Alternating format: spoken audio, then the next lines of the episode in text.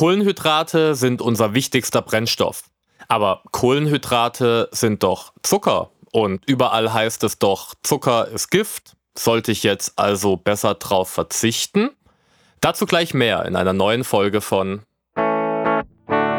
Artgerecht Leben. Dein Podcast, um natürlich gesund und fit zu werden.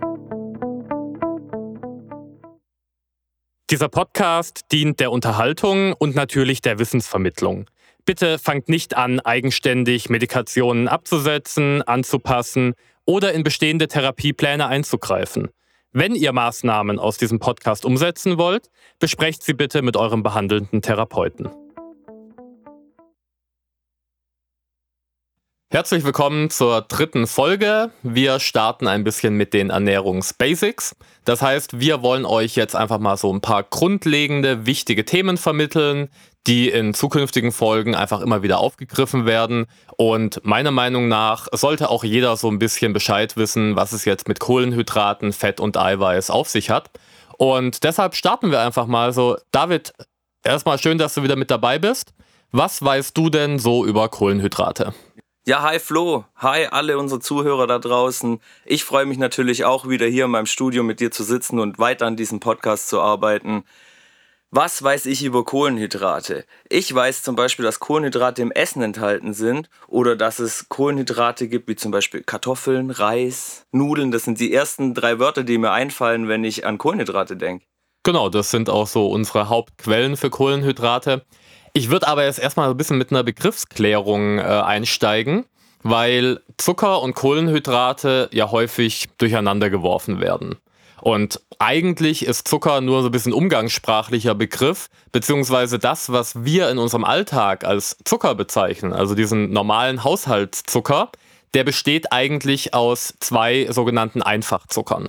Und jedes Kohlenhydrat ist aus verschiedenen Einfachzuckern aufgebaut. Das heißt, so ein Kohlenhydrat kannst du dir vorstellen wie eine lange Kette aus ganz vielen Molekülen und das können dann zum Beispiel so Glucose, Fructose oder Galaktose sein. Das sind so die bekanntesten Einfachzucker. Ja, das meiste davon habe ich auch schon mal gehört. Nicht alles exakt, aber davon habe ich schon mal Genau, gehört. aber es wird halt häufig so durcheinander geworfen und dann ist äh, häufig unklar, was ist jetzt genau was. Also wenn wir im Alltag über Zucker reden, dann ist es ein sogenannter Zweifachzucker, der aus einem Fructose- und einem Glucose-Molekül aufgebaut ist.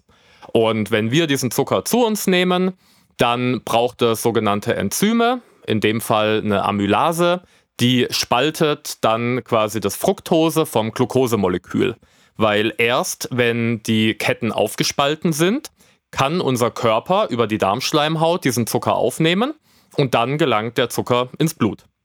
Hast du vielleicht auch schon mal gemerkt, wenn man zum Beispiel so ein helles Weizenmehlbrötchen relativ lange kaut, dann schmeckt es irgendwann süß. Ja, das ist mir aufgefallen. Gerade, wie du sagst, bei den günstigsten Wecken, wie man hier in Baden-Württemberg sagt, dort kann man das richtig merken. Genau, weil diese Aufspaltung, die beginnt schon im Mund. Also schon im Mund werden Amylasen freigesetzt, die anfangen, diese längeren Ketten, die halt erstmal nicht so süß sind, sukzessive klein zu schneiden und dann schmecken wir halt den Fruchtzucker, also die Glucose oder die Fructose direkt in unserem Mund. Und es gibt natürlich noch viel, viel mehr Kohlenhydrate. Vielleicht auch schon mal von den komplexen Kohlenhydraten gehört.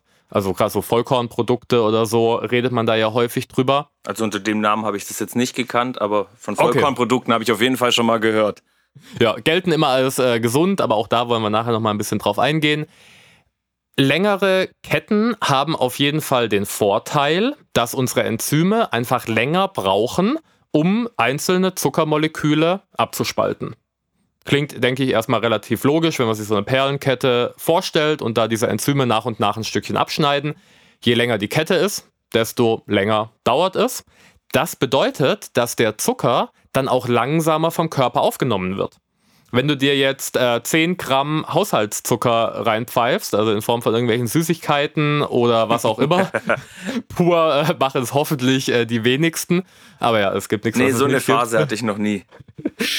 ja, aber manchmal haut man sich ja gern ein paar Süßigkeiten rein und auf jeden Fall ich ja. muss ja auch immer dazu sagen, wenn man sich saure Haribos äh, gönnt, dann ist, ist da Zucker. auf jeden Fall auch fast schon so, als würde man den Zucker so löffeln. Ja, okay. ja das stimmt. Genau, und ähm, wenn du dir also vorstellst, dass da lauter so Zweierketten gleichzeitig in den Darm kommen, dann können die Enzyme diese Ketten alle gleichzeitig aufspalten. Und wir haben eine Riesenmenge an Zucker, die auf einen Schlag in unser Blut gelangt. Ja. Und Zucker im Blut ist grundsätzlich erstmal ziemlich schädlich, weil Zucker greift einfach unsere Gefäßwände an. Ähm, wenn es dann in die Zellen gelangt, kann es die Zellen angreifen. Auf der anderen Seite ist Zucker aber auch unser wichtigster Nährstoff. Und deshalb erstmal so ein bisschen allgemein zur Funktion von Zucker, warum wir Zucker brauchen in den meisten Fällen. Es ist Energieträger. Jede einzelne Zelle funktioniert so, dass Nährstoffe, zum Beispiel eben Glucose, also der Zucker, der im Körper zirkuliert, aufgenommen wird. Und in der Zellflüssigkeit, im Zellplasma, findet dann die sogenannte Glykolyse statt. Das bedeutet einfach nur, dass so ein Glukosemolekül aufgespalten wird und bei dieser Spaltung wird Energie frei. Und mit dieser Energie funktioniert unser Körper um es jetzt mal sehr einfach runterzubrechen. Es gibt Zellen, die ausschließlich Zucker verbrennen. Also unsere Nervenzellen zum Beispiel, sei es im Gehirn oder auch dann in die Peripherie. Jede Nervenzelle funktioniert eigentlich nur mit Glucose. Genau wie unsere roten Blutkörperchen. Auch die wollen eigentlich ausschließlich Glucose. Es gibt jetzt natürlich auch noch viele andere Zellen im Körper und viele von denen können auch den sogenannten Fettstoffwechsel. Das bedeutet, die können auch aus Fetten Energie gewinnen. Zucker ist aber deutlich einfacher und schneller zur Energie zu verwerten. Und das bedeutet, dass wenn Zucker im System zirkuliert, unser Körper auch erstmal diesen Zucker verbrennen möchte. Ja, ich glaube, ähm, das kennen wir ja auch davon von Traubenzucker zum Beispiel, um sich kurzzeitig mal Energie zu verpassen. Oder eine bessere Konzentrationsfähigkeit, was ja auch wieder Energie dann, glaube ich, ist.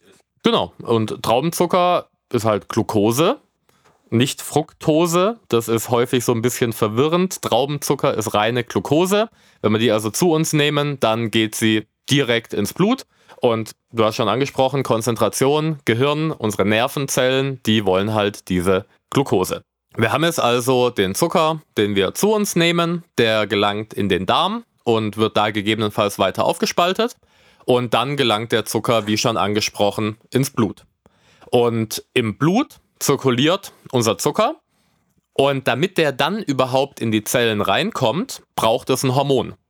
Vielleicht hast du von diesem Hormon auch schon mal gehört, das häufig im Kontext Zucker oder zu viel Zucker ähm, besprochen wird. Also ich lehne mich jetzt mal weit aus dem Fenster, aber ich glaube Insulin. Genau. Insulin äh, ist, äh, kann man sich vorstellen, wie so eine Art Schlüssel. Das Insulin schließt die, eine Tür an der Zellwand auf, der Zucker gelangt aus dem Blut in die Zelle und wird da dann eben verwertet oder aber auch gespeichert. Also unser Körper kann ungefähr 700 Gramm Zucker speichern. Einfach als Reserve für schlechte Zeiten. Wenn ich mir das jetzt mal so vorstelle, das ist fast ein, so ein Päckchen, das man kaufen kann. Das hat ja ein Kilo. Ja, genau. Ja. Also es ist schon eine ganze Menge. Und was in dem Kontext finde ich dann auch noch krass, dass äh, diese Speicherform vom Zucker, nennt sich dann Glykogen, dass die nochmal die dreifache Menge ungefähr an Wasser bindet. Das heißt, wenn also unsere Muskeln voll mit Zucker sind, dann ist da nochmal die dreifache Menge an Wasser drin. Das heißt, es können mal locker zwei Kilogramm Gewicht sein, die wir zuckerabhängig mehr oder weniger wiegen. Und das ist so ein ganz wichtiger Punkt, warum ähm, so die Aussage oder die Gewichtsmessung über die Waage gerne mal so hoch und runter geht. Das ist immer ein bisschen davon abhängig, wie gut unsere Speicher aktuell mit Zucker gefüllt sind. Und wenn man natürlich länger nichts isst oder fastet, dann gehen diese Speicher runter. Und deshalb haben auch viele Angst, dass wenn sie fasten oder zu lange nichts essen, dass sie direkt Muskulatur verlieren, weil sie einfach direkt dünner aussehen. Weil natürlich diese zwei Kilogramm ah, Zucker okay. und Wasser nicht mehr im Muskel drin sind. Ja, ich kenne verschiedene Personen, die genau das auch äh, als Problem haben, weil sie dann sagen, dann wiege ich so viel, dann wiege ich wieder weniger.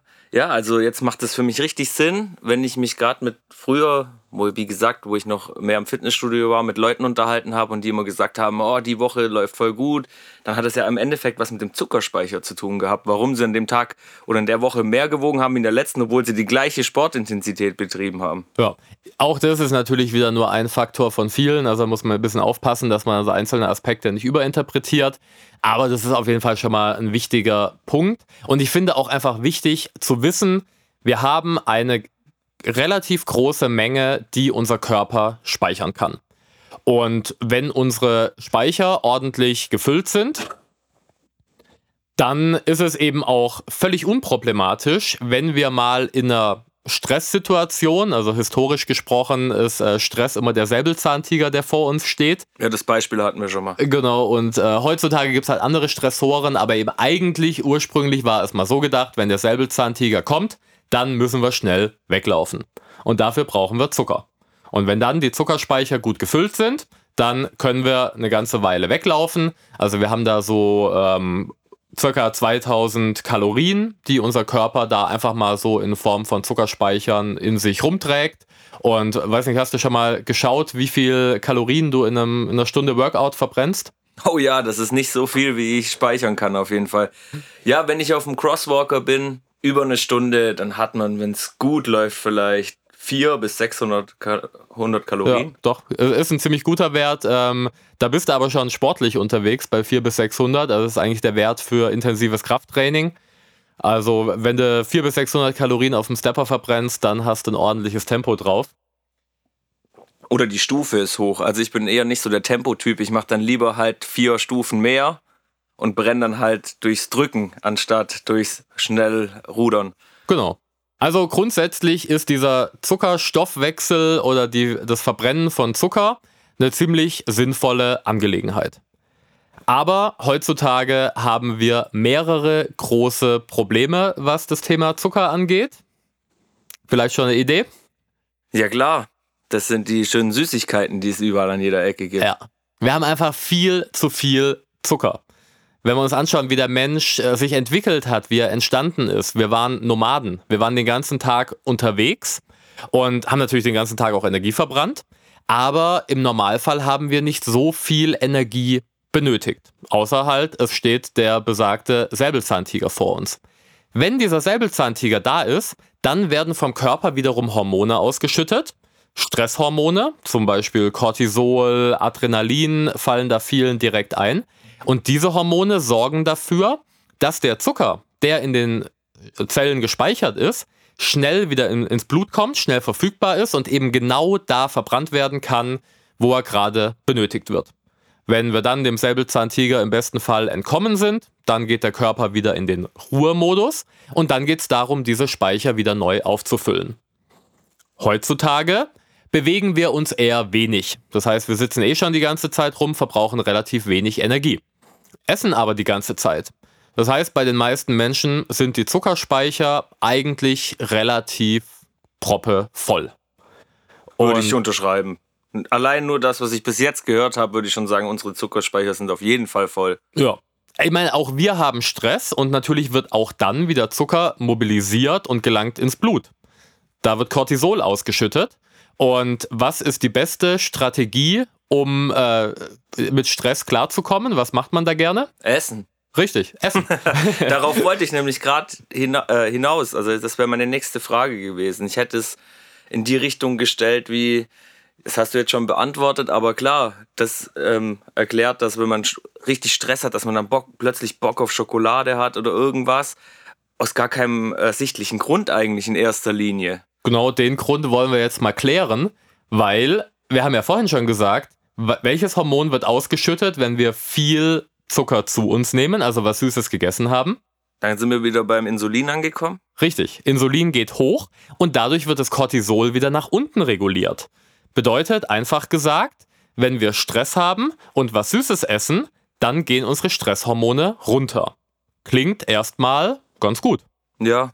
Aber jetzt ist das Problem, dass der Zucker ja nach wie vor im Blut zirkuliert.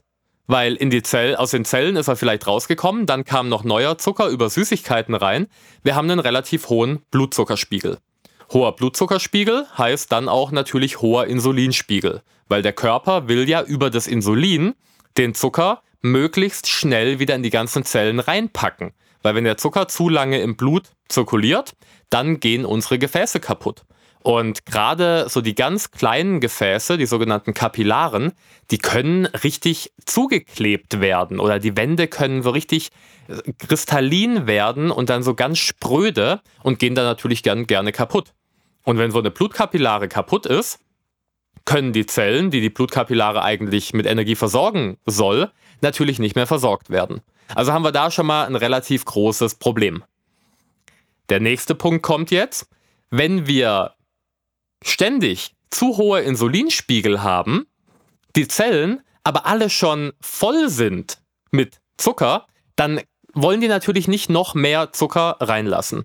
Und dieses Reinlassen vom Zucker funktioniert halt so, jede Zelle hat an der Außenseite sogenannte Rezeptoren, also die Schlüssellöcher, in die das Insulin oder an die das Insulin andocken kann, um den Zucker reinzubringen. Wenn die Zelle jetzt mit Zucker gefüllt ist, dann baut die Zelle diese Rezeptoren nach und nach ab. Die ist quasi genervt von dem Insulin, das da ständig versucht, noch mehr Zucker reinzupumpen. Die Zelle jammert aber schon rum, äh, ich bin voll, ich bin voll. Und ja, dann sind einfach weniger Rezeptoren vorhanden. Heißt, es zirkuliert mehr Insulin im Körper, weil der Körper will nach wie vor diesen blöden Zucker aus dem Blut rausbringen. Und man könnte sich jetzt, äh, es ist auch tatsächlich so, ein gewisser Teil kann auch dann einfach über die Niere aus dem Blut rausgefiltert werden. Dann wird das ausgepinkelt. Und daher kommt der Name der Zuckerkrankheit Diabetes mellitus. Honigsüßer Ausfluss. Also das heißt, es wurde früher wirklich äh, durch Ärzte darüber diagnostiziert, dass die den Urin probiert haben und der war einfach babsüß weil oh diese oh Unmengen an Zucker oh. ausgepinkelt wurden. Ja, die Wissenschaft. Man muss Opfer machen. Wenn man was werden will in irgendeiner Richtung, muss man Opfer bringen. Und ah ja, die Wissenschaft hat dort auf jeden Fall Opfer gebracht oder die Ärzte. Da, also Forscher waren schon immer schmerzlos, äh, vor allem die, die was erreicht haben und das muss man das auch manchmal sein. Ähm, ja, genau, also ein gewisser Teil wird einfach ausgepinkelt, aber halt nur ein gewisser Teil. Wenn dann immer noch, und also die Schwelle ist bei ungefähr äh, 180, äh, ich glaube, Milligramm pro Deziliter Blut sind es, ähm, zerreißt mich jetzt nicht, wenn ich nicht die genauen Werte habe. Also die Zahl ist 180, die genaue Einheit äh, müsste ich nochmal nachschauen, kommen dann vielleicht in die Show Notes. Ähm, auf jeden Fall ist es immer noch viel zu viel. Also wird weiter Insulin produziert. Unsere Bauchspeicheldrüse, die, die sogenannten ähm, Langerhanschen Inseln, unsere Bauchspeicheldrüse, die produzieren Insulin, Insulin, Insulin, weil es geht darum, den Zucker in die Zellen reinzubringen. Das heißt, wir sind da in so, schon in so einer Art Teufelskreis. Der Körper produziert mehr Insulin, aber es hat immer weniger Wirkung. Genau dazu hätte ich jetzt eine Frage. Bedeutet es, wenn das Insulin übermäßig in unserem Blutkreislauf zirkuliert, also viel vorhanden ist, viel die Rezeptoren nervt, ist es der Moment, wo wir dann plötzlich diesen Heißhunger auf Zucker kriegen, obwohl wir eigentlich gesättigt sind davon. Das ist, wenn ähm, das Insulin relativ schnell wieder abfällt. Also wenn, ähm, wenn wir einfach Zucker zu uns nehmen, die relativ schnell in großer Menge ins Blut gelangen, dann geht das Insulin total schnell nach oben, zusammen mit dem Blutzuckerspiegel. Wenn es dann so ist, dass, das, äh, dass der Zucker total schnell in alle Zellen aufgenommen wird, dann haben wir immer noch hohe Insulinspiegel und das kann dann diesen, äh, diesen schnellen Appetit direkt danach ja, auch wieder dieses, triggern. Wie so ein Schwächegefühl fast schon, dass man denkt, man braucht es jetzt.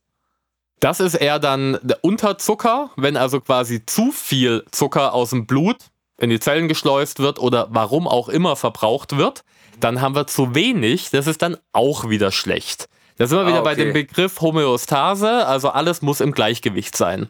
Und der Blutzuckerspiegel, der ist halt idealerweise in so einem Bereich, ich sag mal zwischen äh, 60 bis 80 und maximal nach dem Essen darf er auch mal auf 160 oder vielleicht mal 180 hochschießen. Wichtig ist es, dass das halt nur passiert, wenn in unseren Speichern genug Platz ist, damit der Zucker dann schnell in die Zellen gelangt. Weil, jetzt haben wir über ein Thema geredet, was passiert, wenn zu viel Zucker im Blut zirkuliert, nämlich dass das Insulin hochgeht und unsere Zellen insulinresistent werden. Also einfach nicht mehr so sensibel aufs Insulin ansprechen. Jetzt ist aber immer noch der Zucker im Blut unterwegs. Und die zweite Strategie von unserem Körper, um diesen Zucker aus dem Blut rauszuziehen, ist ganz einfach, wir lagern ihn ein für schlechte Zeiten. Weil Zucker ist ja ein wichtiger Brennstoff, wie wir gelernt haben. Ja, und Thema Säbelzahntiger. Genau. Aber die Leber baut den Zucker dann in Fett um. Das heißt, zu viel Zucker macht dick, landet direkt auf den Hüften oder wo auch immer, also verteilt sich natürlich am ganzen Körper. Aber dieser Überfluss an Zucker wird in Fett umgebaut, um damit in schlechten Zeiten wieder als Energielieferant bereitzustehen. Thema Fett machen wir in der nächsten Folge nochmal ausführlich. An der Stelle erstmal nur so viel. Zucker wird total schnell zur Energie. Fett braucht relativ lange. Das bedeutet jetzt natürlich auch, dass wenn wir in einer Situation sind, wo wir viel Energie benötigen, erstmal der Zucker verbrannt wird. Und da spielt auch das Insulin wieder eine Rolle, weil Insulin nicht nur dafür sorgt, dass Zucker in die Zellen kommt, sondern Insulin sorgt auch dafür, dass der Körper kein Fett verbrennt. Weil klar, die Priorität ist es, den Zucker aus dem Blut rauszuholen. Und dann fängt der Körper nicht an, aufwendig Fett zu verbrennen. Bedeutet in der Konsequenz natürlich wieder, wenn wir zu hohe Insulinspiegel haben, werden wir kein Fett verbrennen. Es ist schlicht und ergreifend fast unmöglich, weil der Körper einfach ja, den einfacheren Weg geht. Okay, ich hätte noch eine Frage, bevor du mit dem nächsten Thema anfängst. Wenn ich jetzt äh, ein Produkt im Supermarkt anschaue und dann guckt man ja gern mal hinten auf die Kilokalorien. Le leider machen das viel zu wenige. Ja, okay, ich habe es mir schon seit längerem angewohnt und mache das auch immer mal wieder. Bin ich da jetzt richtig? Einfach nur, das frage ich mich jetzt gerade so. Bin ich da richtig, wenn ich das lese? Das Produkt XY hat 400 Kalorien zum Beispiel. Davon 66 Gramm Zucker ist es dann genau auch so, wie ich es jetzt denke. Also von diesen 400 Kalorien, die man mit den 100 Gramm zu sich nimmt, sind davon 60 Gramm Zucker. Genau. Ja. Ja. Also ist in dem Fall jetzt nicht möglich, weil also ein Gramm Zucker hat 4,2 Kalorien. Das heißt, 60, äh, das ist wieder kompliziert zu rechnen. Wir sagen mal, also 100 Gramm Zucker wären 420 Kalorien, wenn es wirklich nur Zucker ist. Nur aber es ist ja meistens eine Kombination aus verschiedenen Nährstoffen. Ja, okay, dann war das nicht so gut das Beispiel. Aber ja, dann bin Aber du sprichst schon was Wichtiges an, was wir beim Thema Eiweiß, äh, aber auch beim Thema Fett nochmal aufgreifen werden. Nur weil eine gewisse Kalorienmenge hinten auf der Packung draufsteht, heißt es nicht, dass diese Kalorien von unserem Körper eins zu eins in Energie umgesetzt werden. Ja. Also zum Beispiel auch ähm, bei der Verbrennung von Zucker wird ein bisschen wärmefrei. Und diese Wärme, die geht halt einfach verloren oder sorgt dafür, dass unser Körper warm bleibt, wie auch immer. Also es zeigt einfach mal wieder, es ist nicht so einfach. Ich will jetzt aber noch mal kurz auf die Rolle der Leber eingehen. Wir haben ja schon gesagt, also Glucose der, ich sag mal, Standardzucker in unserem Körper, der wird von der Leber dann umgebaut in Fettmoleküle und diese Fettmoleküle werden dann halt überall im Körper in unseren Adipozyten, also den Fettzellen, ähm, eingelagert und ähm, wir werden sukzessive dicker. Es gibt ja noch andere Zucker. Was ist für dich der gesunde Zucker? Ja, wenn ich nicht schon ein bisschen darüber wüsste, würde ich jetzt ja natürlich Fructose sagen. Das hört sich schon so fruchtig an und hat genau. was mit genau. Obst zu tun und die natürliche Fruchtsüße, die Fructose, ganz toll, ganz gesund. Äh, nein, leider absolut nicht. Also Jetzt bevor du gleich nochmal loslegst, Thema Fructose fällt mir gleich ein Riesenbegriff ein, den eigentlich jeder als gesund empfindet. Ich würde gerne einfach mal wissen, was hältst du oder was kannst du mir zum Thema Smoothies sagen? Ja, also Smoothies, also püriertes Obst und Gemüse, ist eigentlich meiner Meinung nach eine ziemlich gute Sache, weil man schafft über einen Smoothie es relativ schnell viele Vitamine, aber auch andere, Mineralstoffe etc. aufzunehmen. Aber du hast natürlich schon angesprochen, da ist auch Zucker drin. Und Ich will das jetzt mal so einleiten, dass wir mal Säfte und Smoothies miteinander vergleichen. Gerne. Ein Saft ist ja wirklich nur buntes Wasser mit Zucker und ein bisschen Geschmack. Das heißt, wenn wir einen Saft trinken, dann haben wir wieder auf einen Schlag relativ viel Zucker, der schnell vom Körper aufgenommen wird. Also Insulinspiegel geht schnell nach oben. Bei einem Smoothie sind aber die ganzen Pflanzenfasern noch enthalten. Und diese Pflanzenfasern sind Ballaststoffe. Auch Ballaststoffe sind Kohlenhydrate. Aber das sind Kohlenhydrate, die aus so langen Ketten bestehen, dass unsere Enzyme im Dünndarm das gar nicht schaffen, die aufzuspalten, sondern die gelangen dann weiter in den Dickdarm, um da einfach als Futter für unsere Darmbakterien zu dienen. Also was mega Gutes. Das heißt, unter dem Aspekt auf jeden Fall ein Smoothie schon mal viel besser als ein Saft. Okay. Jetzt kommt noch ein zweiter wichtiger Punkt, der nicht nur bei Smoothies eine Rolle spielt, sondern ganz allgemein. Wir nehmen ja nicht einfach nur isolierte Nährstoffe im Normalfall zu uns, sondern es ist immer ein Sammelsurium aus allem Möglichen. Und wenn wir jetzt eine gewisse Menge Zucker zu uns nehmen, aber gleichzeitig auch noch Fett, Eiweiß und eben Ballaststoffe, dann versucht unser Körper all diese Sachen gleichzeitig zu verdauen und zu verstoffwechseln.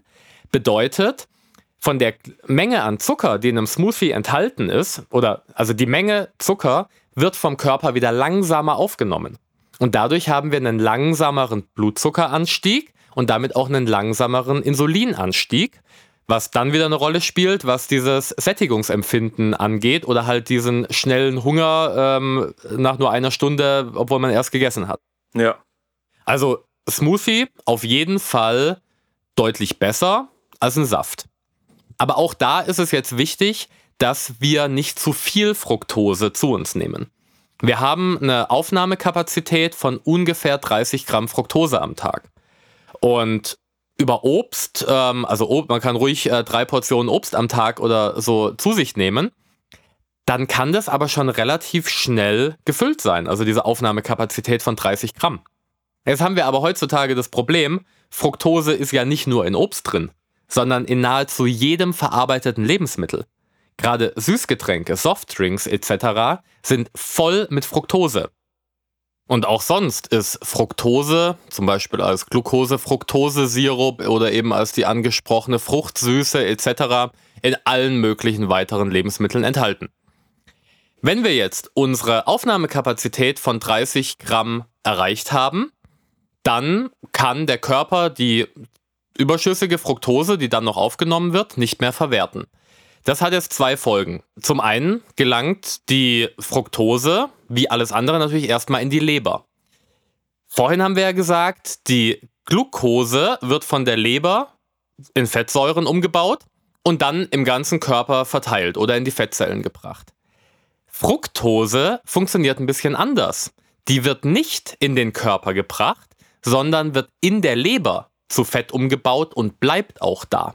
Das heißt, die Leber verfettet. Es gab ähm, gerade so in den Jahren, ich sag mal von 1990 bis 2005 ungefähr, relativ häufig den Fall, dass ähm, Menschen beim Arzt waren, einen Ultraschall von der Leber bekommen haben und dann gefragt wurden, ob sie Alkoholiker wären.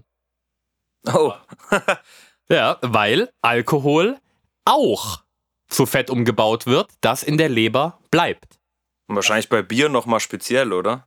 Ja, Bier hat nochmal mehr Kohlenhydrate. Ja, genau, das heißt, das, es geht das dann allgemein höher, ja. Das heißt, wenn man eh schon, also zu dem Bier dann noch genug andere Sachen isst, die die Speicher füllen, dann kann es mit den Kohlenhydraten aus dem Bier auch passieren. Aber Alkohol ist ja quasi nochmal ein eigener Makronährstoff, also wie Kohlenhydrate, Fett und Eiweiß. Und tatsächlich einer mit relativ viel Energie. Also bei Kohlenhydraten haben wir 4,2 Kalorien pro Gramm. Alkohol liegt, glaube ich, bei, wenn ich es richtig im Kopf habe, 6 bis 7 Kalorien pro Gramm. Deshalb Alkohol macht auf jeden Fall auch dick, aber sorgt eben auch für eine Leberverfettung. Und diese hohen Mengen an Fructose haben dann dazu geführt, dass ein neues Krankheitsbild beschrieben wurde, die nicht alkoholische Fettleber. Die Leber, wenn die jetzt verfettet ist, dann arbeitet sie auch schlechter. Und eine der Aufgaben der Leber war es ja, Zucker zu Fett umzubauen. Wenn also jetzt nach wie vor viel zu viel Zucker in unserem System zirkuliert, die Leber verfettet ist, nicht mehr richtig den Zucker in Fett umbauen kann, klingt das erstmal toll, wir werden vielleicht nicht ganz so schnell dick, aber unsere Gefäße leiden einfach noch viel, viel mehr, weil diese Zuckermengen länger im Blut bleiben. Jetzt haben wir im Kontext Fructose aber noch ein zweites Problem. Fructose ist an eine Aminosäure gekoppelt häufig. Also die Aufnahme in den Darm erfolgt mit, zusammen mit einer Aminosäure, also einem Eiweißbestandteil. Und diese Aminosäure nennt sich Tryptophan. Tryptophan, das, ist, das klingt jetzt erstmal relativ kompliziert, ähm, das werden wir nach und nach aufschlüsseln. Tryptophan ist ein Baustoff für Serotonin. Unser Hormon, also ein Hormon, was uns zufrieden und glücklich macht abends in Melatonin umgebaut wird und dafür sorgt, dass wir besser einschlafen. Bedeutet also, wenn wir zu viel Fructose aufnehmen, können wir nicht effektiv Tryptophan aufnehmen, beziehungsweise die Tryptophanaufnahme ist bei zu viel Glucose irgendwann gehemmt. Wir haben weniger Serotonin und weniger Melatonin. Das heißt, wir sind tagsüber antriebsloser und schlafen abends schlechter ein und schlechter durch. Deshalb gibt es einen ganz engen Zusammenhang zwischen depressiven Verstimmungen und auch echten Depressionen und einer zu hohen Menge an Fructose, die aufgenommen wird. Das also, klingt so komplex, das ist so krass, aber es, äh, vieles gibt einfach jetzt Sinn, nachdem du das jetzt ja. hier so äh, dar, dargestellt hast, alles. Es ist tatsächlich noch viel, viel komplexer. Ich äh, vereinfache das hier ein bisschen. Ich merke ähm, schon. Deshalb muss ich auch mal so kurz ein bisschen nachdenken, dass ich jetzt nicht wieder völlig in die äh, biochemische Fachsimpelei ausbreche. Aber ich finde es halt auch einfach hochfaszinierend. Also, lange Rede, kurzer Sinn. Zu viel Zucker, falscher Zucker oder zu viel Zucker in kurzer Zeit ist alles erstmal nicht so gut. Zu wenig Zucker ist aber auch schlecht. Ja. Auf die Leber will ich noch mal kurz zu sprechen kommen, weil die Leber, also die Leber ist so faszinierend, die hat so unglaublich viele Aufgaben. Aber eine Aufgabe der Leber ist die auch. echt extrem viele Aufgaben. Die Leber wächst mit ihren Aufgaben. das ist ein guter Spruch. In dem Kontext ist es kontraproduktiv, weil wenn die Leber mit viel Fructose beschäftigt ist und dann irgendwann verfettet, kann sie ihre Aufgaben eben nicht mehr so wahrnehmen. Eine Aufgabe haben wir schon gesagt, das ist das Umwandeln von Zucker zu Fett. Aber du kennst sicher auch äh, die Haupt- oder was man so gemeinhin als die Hauptaufgabe der Leber bezeichnet. Also was mir zum Beispiel äh, direkt einfällt, ist auch ähm, den Körper zu entgiften. Richtig, Entgiftung. Und Entgiftung bedeutet auch, dass alles abgebaut wird, was im Blut zirkuliert und dann nicht gebraucht wird. Heißt also auch zum Beispiel Insulin. Also fast alle Hormone, die in unserem Körper zirkulieren, werden von der Leber wieder abgebaut. Wenn Kümmert euch gut um eure Leber, ich sag's euch da draußen. Kümmert euch gut um die Leber. Auf jeden Fall. Und wie man sich gut die, äh, um die Leber kümmert, da kommen wir in Ruhe auch nochmal drauf zu sprechen. An der Stelle jetzt nochmal kurz, wenn die Leber nicht vernünftig funktioniert, dann wird weniger Insulin abgebaut und verstoffwechselt. Also das Insulin, das eh schon zu viel zirkuliert, wenn man Diabetes hat oder auch schon Prädiabetes, also allgemein einfach zu viel Zucker im Blut, dann bleibt das Insulin auch länger im Blut. Und die Zellen sind ja eh schon genervt. Das heißt, sie lassen das Insulin gar nicht mehr arbeiten. Also werden die Zellen immer insulinresistenter und, was wir vorhin schon gesagt haben, die Bauchspeicheldrüse leidet eben auch. Die Zellen, die das Insulin produzieren, gehen nach und nach kaputt. Und dann kann es dazu führen, dass wir nicht mehr genug Insulin im Körper haben. Das klingt ja echt wie ein böser Teufelskreis, das alles. Jetzt mal zurück zu deiner Arbeit. Wenn ich beispielsweise Diabetes hätte, dann bin ich ja eigentlich bei dir richtig aufgehoben. Mit dem Wissen, das du hast, kannst du mir ja bestimmt therapiebegleitend richtig gut weiterhelfen in der Sache. Ja, schön, dass du jetzt auch wieder therapiebegleitend sagst, weil da sind wir wieder an einem Punkt. Niemand sollte eigenständig anfangen, irgendwelche Diabetes-Medikamente oder Medikamente generell abzusetzen. Also alles, was ich jetzt sage, sind Möglichkeiten, um das zu begleiten, um das zu unterstützen. Aber die Medikamente müssen nach und nach angepasst werden. Vielleicht erstmal noch kurz dazu, was gibt es überhaupt für Medikamente? Also wir haben ja schon angesprochen, Insulin kann gespritzt werden. Das macht Sinn, wenn der Körper nicht genug Insulin produzieren kann, aber mit dem Insulin noch arbeiten kann. Also das Insulin den Zucker in die Zellen bringt. Das Medikament der Wahl, was heute bei einem Diabetes Typ 2 gegeben wird, ist Metformin. Metformin sorgt dafür, dass die Zellen doch wieder ein bisschen ähm, empfindlicher werden für den Zucker, äh, fürs Insulin erstmal und den Zucker wieder reinlassen. Das heißt, es ist erstmal ein guter und wichtiger Mechanismus, außer man verändert nichts an seinem Lebensstil. Weil, wenn man jetzt Metformin das in einer gewissen ich. Dosis nimmt und dann der Zucker wieder in die Zellen reinkommt, aber nach wie vor viel zu viel Zucker im System unterwegs ist, dann mag das eine gewisse Weise funktionieren, aber dann werden halt noch mehr Insulinrezeptoren auf der Zelle abgebaut und wir müssten die Dosis an Metformin immer weiter nach oben jagen. Was dann auch wieder äh, Nebenwirkungen mit sich bringt wahrscheinlich. Auf jeden Fall, jedes Medikament geht mit Nebenwirkungen einher. Ja, ich glaube, es gibt keins ohne, ja. Würde ich auch so unterschreiben. Ernährung. Ja, wo, ja, wobei auch mit Ernährung kann mit Nebenwirkungen einhergehen, aber ich sage ja immer, Ernährung kann wie Medizin sein. Ähm, zum Metformin, ähm, böse Zungen würden jetzt behaupten, äh, genau dieser Mechanismus ist gewollt, weil mit Metformin kann man viel Geld verdienen. Ich glaube, äh, im letzten Jahr lag der Umsatz weltweit mit Diabetesmedikamenten allgemein bei über 40 Milliarden Dollar. Also das ist oh, schon das ist auch ein Geld. Industriezweig, absolut. Und ja, wenn die Leute natürlich nichts an ihrem Lebensstil verändern und immer weiter und immer mehr Metformin oder andere Medikamente zu sich nehmen müssen, dann ähm, ja, sichert es viele Arbeitsplätze. So kann man das auch nennen, ja. Aber wir wollen hier jetzt nicht äh, verschwörungstheoretisch äh, werden oder sowas. Wir wollen ja darüber reden, was könnt ihr tun, um vielleicht gar nicht erst in diesen Teufelskreis reinzukommen oder wenn ihr da schon drin seid, und ich bin ehrlich, Insulinresistenz, davon ist nahezu jeder in unserer westlichen Welt in irgendeiner Form betroffen, auch wenn es viele vielleicht noch nicht spüren, man kann enorm viel dagegen machen. Ich würde die Frage jetzt gerne mal an dich zurückwerfen, ein bisschen. Wir haben jetzt ja schon ganz viel darüber geredet, wie dieser Mechanismus funktioniert. Viel Zucker im Blut, viel Insulin sorgt dafür, dass Rezeptoren auf der Zelle abgebaut werden. Was könnte also dazu führen, dass unsere Zellen wieder neue Rezeptoren für Insulin aufbauen? Ich könnte mir vorstellen, wenn man vielleicht wie eine, äh, wie eine Kur macht, also einfach mal sein Körper für ein paar Wochen runterfährt von dem ganzen Zucker, als Beispiel könnte ich mir vorstellen, und danach quasi den Körper neu einlernt mit, was kann ich mir zuführen, was habe ich mir früher zugeführt, was mir vielleicht nicht gut getan hat. Also das kann ich mir gut vorstellen, mit deiner Hilfe zum Beispiel auch, dass man da auf ein gutes Level kommen könnte. Okay, ich wollte jetzt gerade sagen, okay, bist eingestellt, äh, so arbeite ich in meinen Coachings. oh Mann. Es ist natürlich ein bisschen komplexer, aber du hast das Wichtigste gesagt. Wenn wir natürlich wenig Zucker in unserem Blut haben und das über einen längeren Zeitraum, dann will jede Zelle versuchen, so viel wie möglich von diesem wenigen Zucker im Blut noch abzubekommen. Also, also werden, eine Notsituation schaffen quasi. Genau, weil dann werden neue Rezeptoren aufgebaut.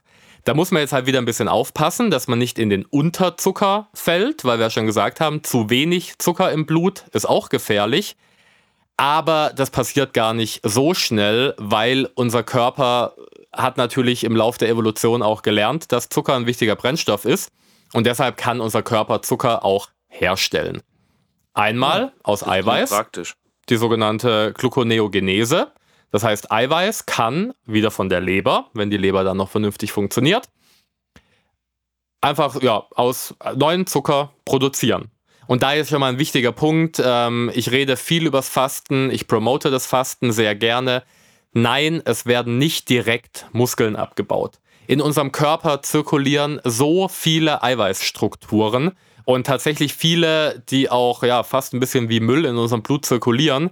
Also da hat unser Körper schon mal ein enormes ähm, Depot, wie er einfach neuen Zucker herstellen kann, wenn wir gerade zu wenig haben.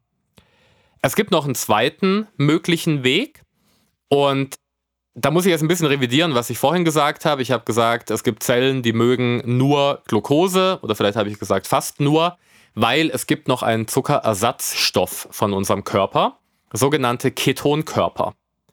Ketose ist auch so in der Branche so ein Modewort. Ähm, ketogene Ernährung gehen wir beim Thema Fett nochmal ein bisschen drauf ein. Heißt einfach nur eine Ernährung ohne Kohlenhydrate. Und die Leber kann aus Fetten, aus Fettsäuren, sogenannte Ketonkörper herstellen. Und die werden im Körper wie Zucker verwertet, verbrannt. Das heißt, da haben wir also auch nochmal ein Notfallsystem, wenn über einen längeren Zeitraum kein Zucker reinkommt und bei unseren nomadisch lebenden Vorfahren konnte das ja durchaus mal passieren. Dann haben wir ein Backup-System. Zu den gesundheitlichen Vorteilen von diesen Ketonkörpern kommen wir dann bei der Folge Fette dazu. Aber um es also auf deine Frage zurückzukommen, wenn jemand mit einer Insulinresistenz zu kämpfen hat, dann ist mein erster Ansatz zu versuchen, wieder die Insulinsensitivität neu herzustellen. Also über eine Eliminationsdiät, über eine Reduktion von Kohlenhydraten und damit Zucker wird einfach so eine gewisse Mangelsituation geschaffen. Wir haben über einen längeren Zeitraum relativ niedrige Blutzuckerspiegel.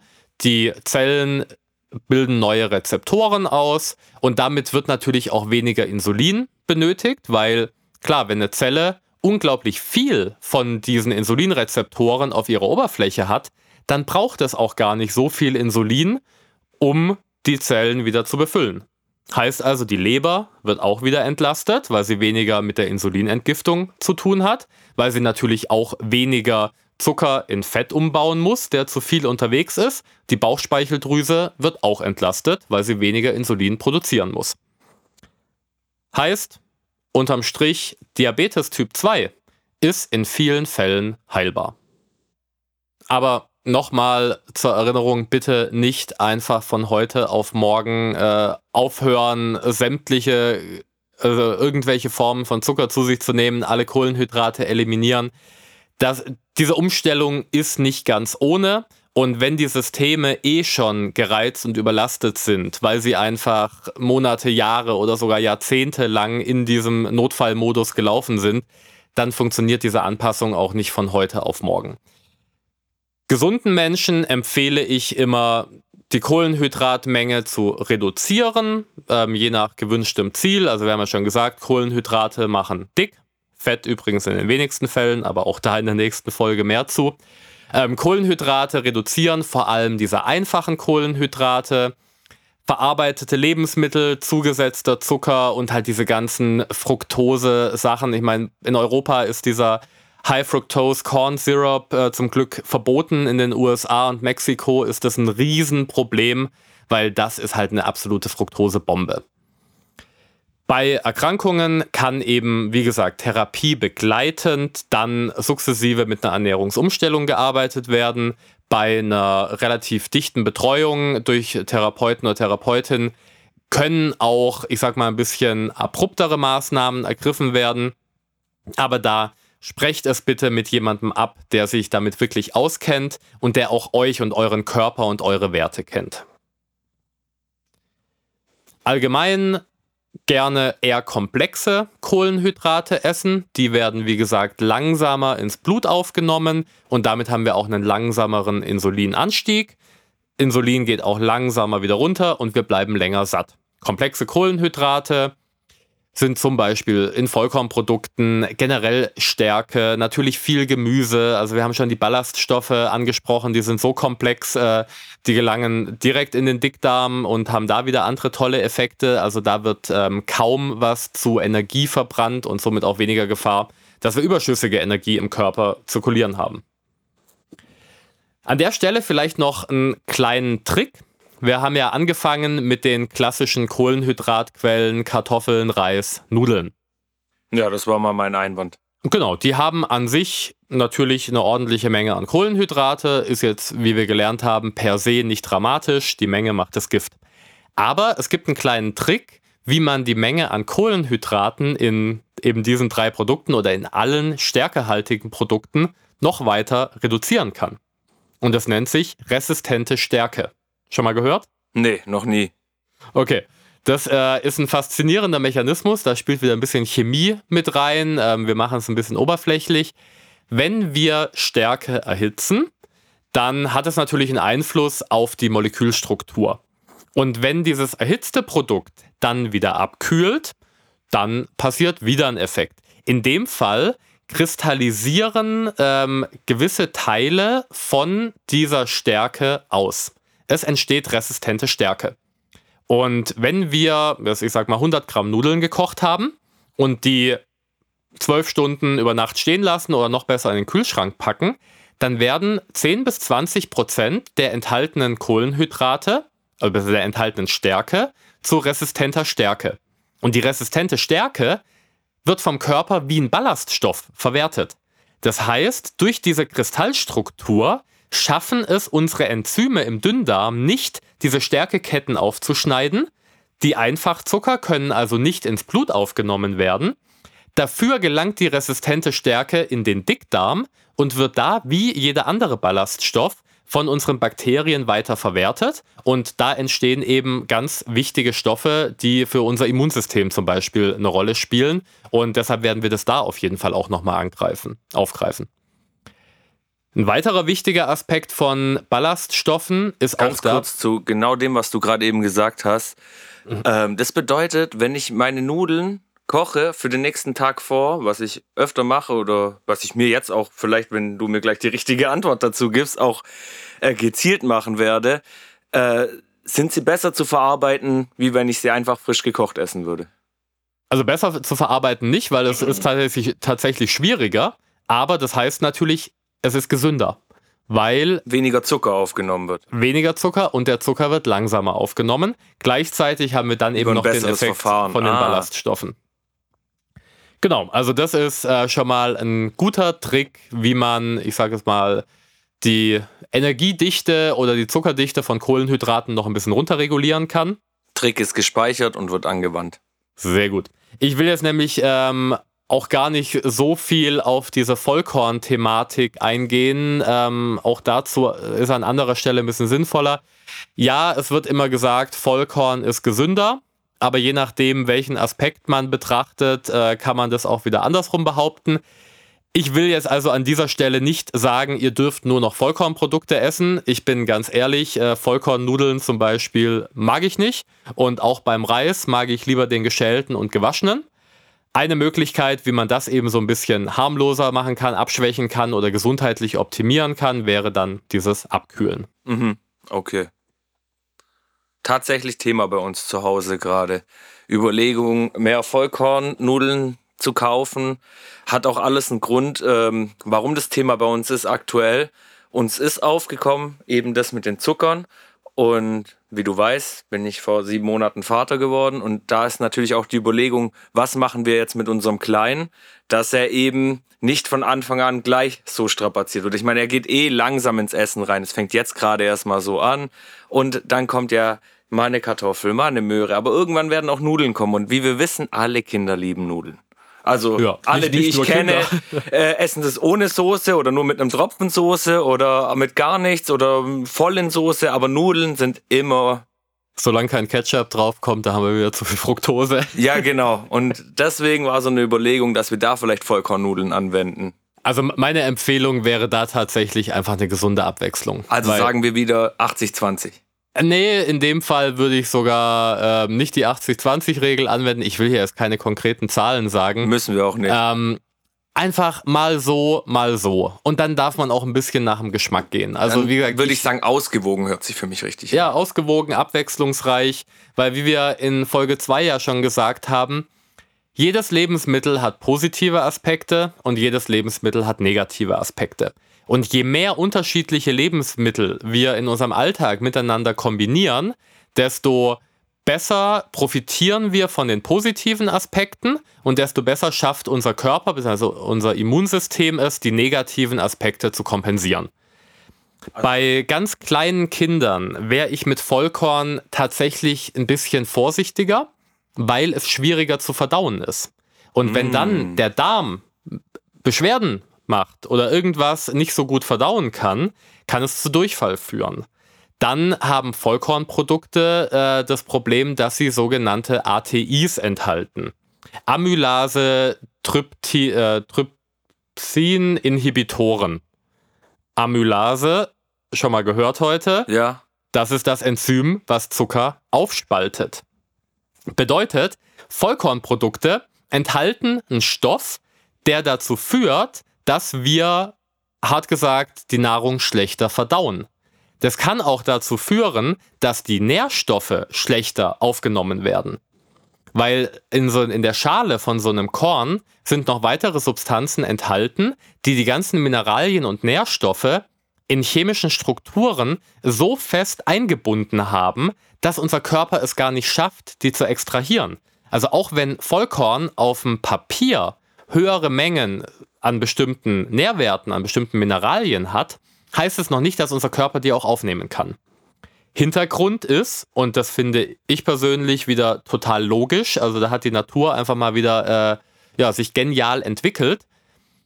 Eine Pflanze möchte ja, dass das Samenkorn komplett von einem Tier gefressen wird, damit es irgendwo anders wieder ausgeschieden wird, damit da eine neue Pflanze wächst. Also sind in also sind in der Wand von diesem Korn Stoffe enthalten, die dafür sorgen, dass das Korn nicht verdaut wird. Wenn das Korn dann irgendwo ausgeschieden wird, landet, wie auch immer, und Feuchtigkeit ausgesetzt wird, dann werden im Korn bestimmte Enzyme aktiv, die diese Nährstoffe für den entstehenden Keimling wieder verfügbar machen. Heißt also, direkt der nächste Praxistipp, wenn wir Getreide, Samen, Körner, was auch immer einweichen und kurz ankeimen lassen und dann essen, haben wir die Pflanze quasi ausgetrickst und können auf die Nährstoffe zugreifen. Deshalb bin ich so ein großer Fan von Sprossen. Und auch wenn ich mir ein Müsli mache, ich äh, mache das dann ganz häufig so, dass ich einfach ungefähr so 20, 30 Gramm von einer Körnermischung in Bioqualität, also möglichst äh, unbehandelt, über Nacht einweichen lasse und dann nochmal über einen Tag ankeimen lasse und dann quasi diese Körner mit dem kleinen Trieb in mein Müsli packe, weil dann habe ich, also profitiere ich quasi von allem. Ich habe komplexe Kohlenhydrate, ich habe äh, viele Nährstoffe und einfach ein geniales, gesundes Lebensmittel. Auch da an der Stelle direkt reingekrätscht, bei Kleinkindern vorsichtig sein. Es gab mal diesen Skandal, dass Sprossen keimbelastet waren. Ich meine, das hat mit Produktionsverhältnissen zu tun, wenn ihr daheim Sprossen oder Keimlinge selber produziert und ich sag mal alle acht bis zwölf Stunden einmal mit Wasser durchspült, sollten da keine Keime entstehen. Aber das Immunsystem von Säuglingen und Kleinkindern ist einfach noch empfindlicher. Das heißt, wenn, dann würde ich da nur zum Beispiel ein Porridge draus kochen, weil wenn diese Keimlinge dann wirklich durcherhitzt sind, dann ist die Gefahr auch wieder relativ gering. Aber da kann man einen schönen Getreidebrei draus machen. Ja, vielen Dank dafür auf jeden Fall. Was ich jetzt hier zusammenfassend mal sagen kann, ist, ich habe heute so viel gelernt und auch wieder gar nichts, weil einfach gerade noch so viel rattert in mir. Also wirklich tipptopp, was du hier heute erzählt hast. Äh, echt richtig interessant bis hierher. Eine Sache kann ich aber schon mal zusammenfassend sagen und es ist, dass es wie so oft in so vielen Dingen im Leben, es gibt einfach keine Golden Rule. Es, das ja. gibt es nicht. Es ist mit so vielen Aspekten, die so alles so kompliziert ist und deswegen finde ich das super, dass wir das hier machen, weil das schließt mir viel auf, das schließt wahrscheinlich bei euch da draußen viel auf und ich kann euch nur sagen, äh, wenn ihr mehr darüber wissen wollt, meldet euch gern beim Flo. Ich muss jetzt hier, das ist nicht abgesprochen oder so, die Werbung einfach raushauen. Meldet euch, er arbeitet deutschlandweit. Ich weiß nicht, wie es Österreich, Schweiz aussieht. Ich glaube, auch das wäre ah, ja. kein Problem. Jeder, der hier deutschsprachigen Podcast, Podcast hört, versteht es und kann sich bei ihm melden. Und ich glaube, auch in der Fremdsprache wäre er zur Not noch äh, so, so gut, dass er das auch noch machen könnte. Mit dieser Passion, wie er hier gerade dahinter steht. Ja, auf Englisch wird das auch noch funktionieren. Ich meine, die meisten Studien werden ja auf Englisch äh, geschrieben und publiziert. Ähm, ich will auch gleich noch eine kurze Zusammenfassung geben, damit wir zumindest versuchen, alles hier nochmal ein bisschen zusammenzubringen. Ähm, ich will aber davor nochmal kurz ein paar konkrete Tipps geben, weil ich werde natürlich auch ganz oft gefragt, wie viel Kohlenhydrate soll ich denn jetzt essen? Ja, es kommt darauf an. Klar, äh, den Satz, den müssen wir hier noch einbringen. Natürlich, sonst wäre es keine artgerecht Leben-Folge. ähm, aber grob gesagt, wenn eure Energiezufuhr zu 30 bis 60 Prozent aus Kohlenhydraten besteht, dann seid ihr grundsätzlich schon mal auf einem ganz guten Weg. Menschen, die körperlich viel aktiv sind, Sport treiben oder einfach einen körperlich anstrengenden Job haben, dürfen gerne mehr Kohlenhydrate zu sich nehmen. Also dann eher in dem oberen Bereich 50, 60 Prozent, weil die natürlich auch viel verbrennen. Das heißt, die Gefahr, dass da die Speicher überfüllt sind und dann zu viel Zucker im äh, System zirkuliert, ist da deutlich geringer. Wer den ganzen Tag im Büro sitzt, mit dem Auto hin und zurück fährt und sich abends dann noch auf die Couch haut, der sollte da ein bisschen vorsichtiger sein, weil wenn die Speicher nicht geleert sind, dann bleiben sie halt voll. Und äh, daher kommt auch dieser Tipp, abends keine Kohlenhydrate mehr. Wenn die Speicher abends eh schon gefüllt sind, wir dann noch Kohlenhydrate zu uns nehmen und danach nur noch auf dem Sofa rumliegen und dann schlafen gehen, verbrennen wir diesen Zucker natürlich nicht mehr. Das heißt, alles, was dann aufgenommen wird, wird von der Leber in Fett umgebaut und in Depots gespeichert. Kannst du da so eine Uhrzeit nennen? Da hört man ja immer gern so 18 Uhr ist der Zeitpunkt ab, mit dem man keine Kohlenhydrate mehr. Aber ich denke auch, es kommt darauf an, wenn du schlafen Uhrzeit. gehst, genau. es kommt auf das alles ja. drauf an. Man könnte halt immer so auf den Otto-Normalverbraucher schließen, der irgendwann zwischen 22 Uhr ins Bett geht und morgens ja. um 7 aufsteht, zum Beispiel. Genau, also ganz grundsätzlich äh, mindestens zwei bis drei Stunden vorm Schlafen kein Essen mehr. Wenn überhaupt, dann tatsächlich schnelle Kohlenhydrate, einfache Kohlenhydrate, wenn die Zuckerspeicher eben noch die Kapazität haben, die aufzunehmen. Ja, okay. Ähm, das bedeutet eigentlich, nur um jetzt mal auf die zweite Folge noch mal kurz zu schließen, da hast du ja angesprochen, wenn ich das noch richtig in Erinnerung habe, dass man ähm, gerne zwei Stunden ungefähr war es, glaube ich, roundabout nach dem Aufstehen noch nichts essen sollte dann sagen wir mal jetzt zwei Stunden vor dem Schlafengehen auf jeden Fall nichts Schweres zu sich nehmen, dann ist es ja schon eine verdammt lange Zeit, wo der Körper auch mal ohne Essen ist. Und dann erschließt sich für mich auch, warum wir eigentlich auch so viel essen können. Der Körper kann viel, viel länger ohne Essen auskommen. Ja, natürlich. Also ich wenn, weiß, dass wir eine Woche schaffen könnten ja, ja. und auch mehr, wenn es drauf ankommt. Aber, ich, ich, Aber wollen mal, wir das? Ich, ich finde es hm. nochmal einen spannenden Punkt. Also ja, ähm, meine Klientinnen und Klienten müssen es dann manchmal, beziehungsweise ich äh, bringe sie dazu, es zu wollen. Ähm, nee, was ich noch sagen wollte, sind diese ungefähr 2000 Kalorien Zuckerspeicher, die wir im Körper haben. Stimmt, da waren wir heute auch schon. Also das heißt, wir haben da eine ordentliche Reservemenge und wenn du jetzt mal einfach rechnest, ähm, du hast abends äh, nach der Arbeit, warst du noch im Fitnessstudio, hast eine Stunde trainiert, hast ungefähr 500 Kalorien durch ein intensives Training verbrannt, dann darfst du auch 100 Gramm Kohlenhydrate zum Abendessen essen. Weil das gelangt ja dann wieder direkt in die Speicher. Ja, das ist ja ein 1 zu 1 Tausch. Ja. Das ist ja einfach nur ein Austausch dann. Also ganz grundsätzlich würde ich empfehlen, wenn ihr eben nicht mit einer Insulinresistenz zu kämpfen habt und wenn ihr nicht eh schon viel zu viel Zucker zu euch nehmt, dann die Kohlenhydrate tatsächlich eher am Abend zu essen. Tagsüber lieber Fett und Eiweiß. Warum das Sinn macht, dazu eben in den nächsten zwei Folgen mehr.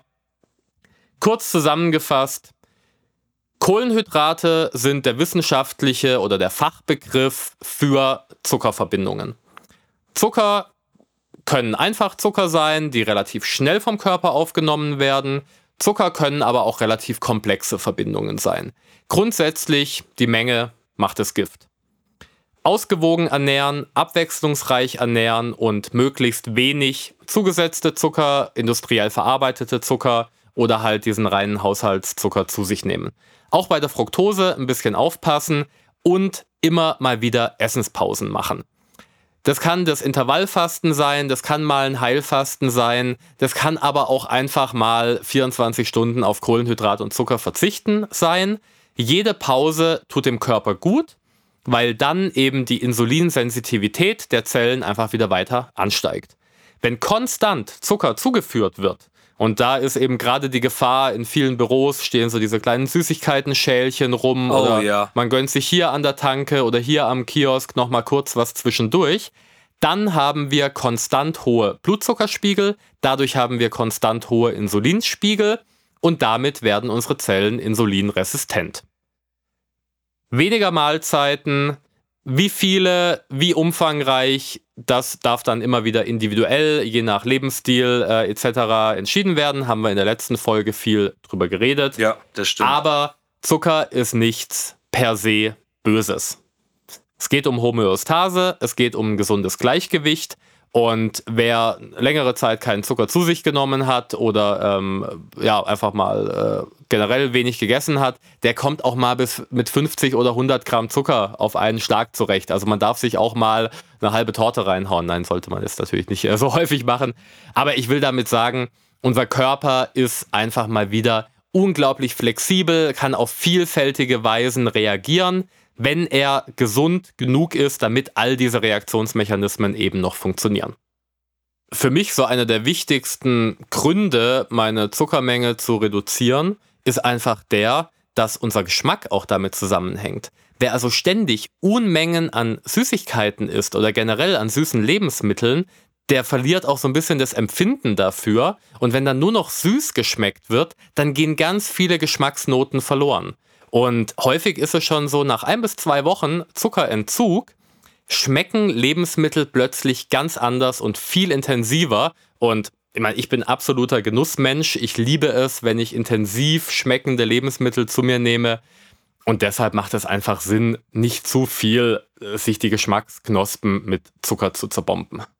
Ja, das klingt für mich auch sehr logisch alles. Ich habe richtig Lust, Veränderungen vorzunehmen. Nicht, dass ich jetzt hier voll in der Übertreibung leben würde oder so, aber einfach dieses ganze Wissen muss ich jetzt mal sacken lassen nach dieser Folge. Ähm, Hast ja zum Glück noch ein bisschen am Bearbeiten, kannst noch ein bisschen. Ja, da muss ich dann nochmal nachhören und dann werde ich sowieso nochmal alles hören und vielleicht sogar nochmal alles hören. Aber das macht mir gar nichts aus, das ist okay. Das ist ähm, Wissen. Wissen ist Macht, wie man so schön sagt. ähm, regt mich auf jeden Fall ähm, immer wieder hier an. Ich würde jetzt auch gern was ändern und ich würde sagen, wenn du den Leuten jetzt nichts mehr zu sagen hast, dann würde ich sagen, dann beenden wir das Ganze hier auch mal. Ich würde sagen, für heute war es genug an Info. Schön, dass ihr dabei wart. Wir freuen uns drauf, wenn ihr in der nächsten Folge zum Thema Fette wieder einsteigt. Genau. Und ähm, du hast, wie du die Themen hier schon eingeleitet hast, sowieso schon Hunger auf die nächsten Folgen gemacht. Und deswegen halte ich es jetzt auch kurz. Ich sag Tschüss zu allen, die zugehört haben. Danke, dass ihr bis hier zugehört habt. Und dadurch, dass ihr bis hier zugehört habt, fänden, fänden wir beides noch besser von euch, wenn ihr uns jetzt auch noch die Folge bewertet, ein Like da lasst bei Artgerecht Leben auf Instagram vorbeischaut und natürlich äh, diese ganzen Informationen zu dem allem findet ihr alles in den Show Notes. Dort, wo ihr auch, das ist alles in der Nähe, wo ihr auch die Bewertung abgeben könnt für diesen Podcast. Und vielen Dank bis dahin. Ich sag ciao, danke Flo, ciao. danke an alle Zuhörer.